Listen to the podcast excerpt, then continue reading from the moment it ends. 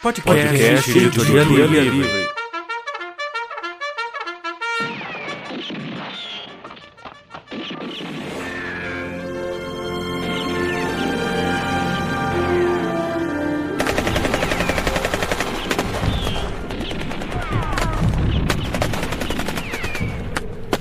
Seja na terra, no, no mar, ou no, ou espaço, espaço sideral, sideral, nós, nós sempre estaremos em busca de boas histórias. histórias.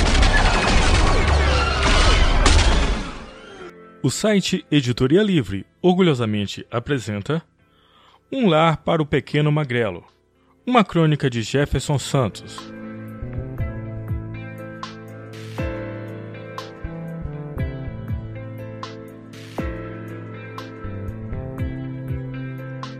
O jovem Júnior saiu da aula um pouco mais tarde que o normal.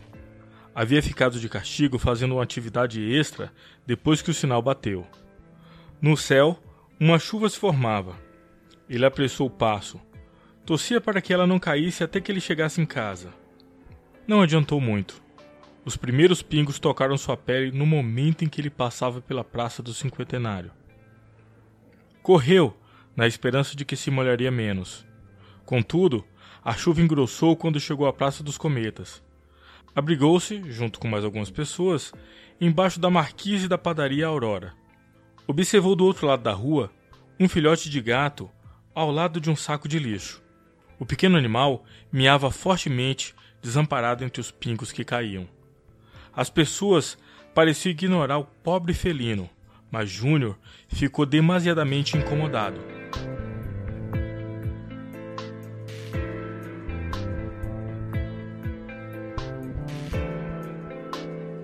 Atravessou a rua em direção ao bichano. Ao se aproximar, percebeu o quanto aquele filhote era magrelo. Seus pelos brancos estavam encardidos. As pessoas observaram-no se agachar, pegar o gato e trazê-lo para baixo da marquise. Júnior enxugou os pelos do animal com o tecido branco de seu fardamento escolar. Os espectadores estranharam, mas ele parecia não se importar. Deve estar com fome, pensou o garoto. A chuva logo passou e ele colocou o gato magrelo na porta da padaria. Feito isso, caminhou de volta para casa, mas antes que desse o terceiro passo, ouviu os miados do gato que o seguia. Olhou para trás sensibilizado. Se eu pudesse, eu te levava para casa. Continuou a caminhar, mas o gato ainda o seguia com fortes miados. Ele então se virou e disse: Se ele me seguir mais uma vez, eu o levarei para casa. E foi exatamente o que aconteceu. Pegou o animal como se segurasse um bebê recém-nascido e seguiu viagem. Enquanto caminhava, observou que os vizinhos o olhavam com certo desdém. Mas Júnior era o tipo de garoto que não ligava muito para o que as pessoas diziam. Havia se acostumado às provocações sofridas na escola. Passou pela porta de casa, mas não entrou. Arrodeou pela lateral e pulou o muro para ir ao quintal. Não guardava boas lembranças da primeira vez em que entrou pela porta da frente carregando o um animal de rua. Já no quintal, colocou o filhote dentro de uma caixa de papelão, mas o animal começou a miar muito alto. Fica quieto, sussurrou o garoto. Se você miar desse jeito, meus tios vão descobrir. Por alguma razão, o gato parou de miar. O garoto deixou-o no quintal e adentrou a casa pela porta dos fundos. Caminhou sorrateiramente pela cozinha, pegou um pouco de leite em cima do fogão, despejou um pouco na embalagem vazia de margarina e voltou para o quintal. Deu leite ao gato que parecia faminto.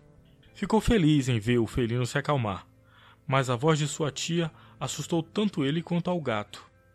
Você trouxe outro animal para dentro de casa, Júnior? perguntou ela retoricamente. Júnior abaixou a cabeça e, antes que pudesse dizer algo, sua tia completou. Já temos três gatos dentro de casa. Pode colocar de volta onde você achou, antes que o seu tio descubra. O tio de Júnior caminhou até o quintal com um prato de comida na mão. Você disse gato? interrogou, enquanto observava Júnior segurar o animal como se o protegesse. Esse menino é um abestado mesmo, sempre trazendo essas porcaria para dentro de casa. Não precisa falar assim com o menino, disse a tia de Júnior. Não se intromete, mulher, implicou ele, voltando seus olhos para Júnior. Vou pro trabalho agora. Se esse gato ainda estiver aqui quando eu voltar, vou jogar fora, como eu fiz com o último que você trouxe. Você ouviu seu tio, Júnior. Leve ele embora e volte para almoçar. Júnior chorou enquanto pegava o gato e o levava para fora de casa. Por que as pessoas são assim? Ele se questionava enquanto carregava o gato para fora. Será que é tão errado trazer um animal perdido para dentro de casa?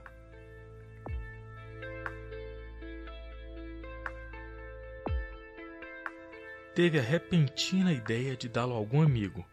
Pelo menos assim, ele não ficaria nas ruas. Levou na casa da sua amiga Su, que recusou dizendo que não poderia ficar com o gato. Levou na casa do seu amigo Luiz, que recusou antes mesmo que Júnior dissesse alguma coisa.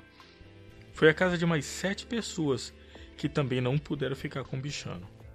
O sol já estava se pondo quando Júnior sentou-se à porta de uma casa e começou a chorar com o gato em seu colo. Estava com fome e cansado. Havia andado por diversas ruas da cidade sem encontrar alguém que ficasse com o animal. Uma mulher saiu à porta e o viu chorando. Júnior ofereceu o filhote a ela sem esperança de que aceitasse. No entanto, ela sorriu e disse que há tempos estava procurando um gato para criar. Júnior chorou ao ouvir isso, mas dessa vez suas lágrimas eram de alegria. Pediu à bondosa mulher que o deixasse visitar o gato de vez em quando e ela cordialmente aceitou. O felino foi apelidado de Magrelo, mas Magrelo agora estava bem cuidado. Seus pelos amarelados estavam brancos e felpudos como algodão, também havia engordado bastante, mas para Júnior aquele sempre seria o seu magrelo.